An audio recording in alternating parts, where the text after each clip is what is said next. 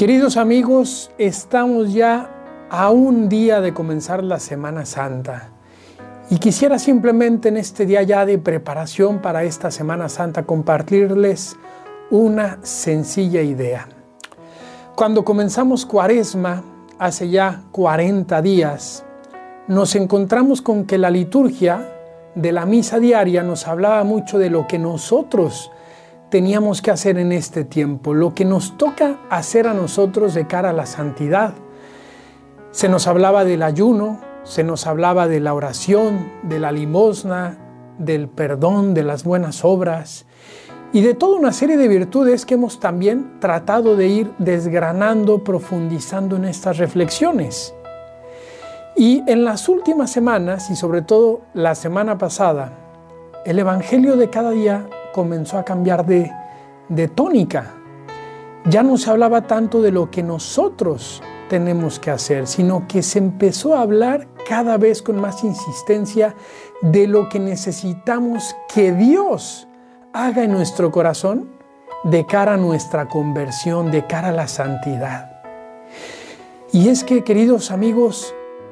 todos podemos reconocernos débiles. Todos podemos decir que no bastan nuestras fuerzas únicamente para ser santos, que se nos quedan muy cortas, que no es suficiente nuestra voluntad, que necesitamos algo mayor, que necesitamos en definitiva una gracia divina,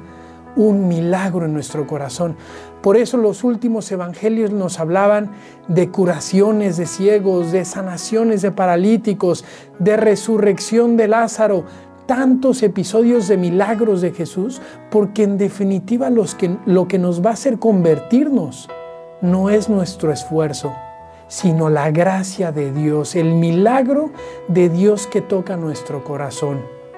unido a nuestro esfuerzo, pero ya no es nuestro esfuerzo al centro. Mañana comenzamos Semana Santa, mañana comenzamos una semana para contemplar lo que Dios hace por nosotros para que podamos sanar, para que podamos ser santos. Les invito a que vivamos así esta Semana Santa, que cuando pensemos en lo que celebramos en estos días, el jueves la institución de la Eucaristía, Jesús que reza por nosotros en el huerto de los olivos, el viernes la pasión, todo lo que sufre Jesús,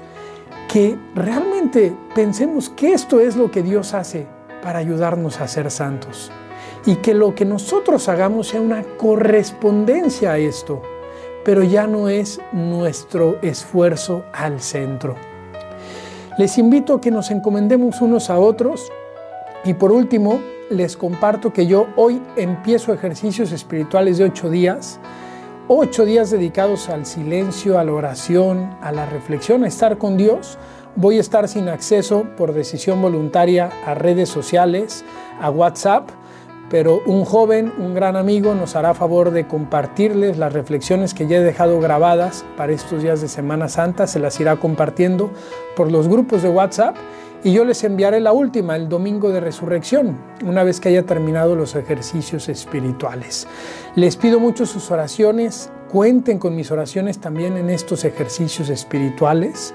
De modo muy especial a todos los que están en estos grupos les encomiendo y que sea una santa Semana Santa. Que Dios nos bendiga a todos.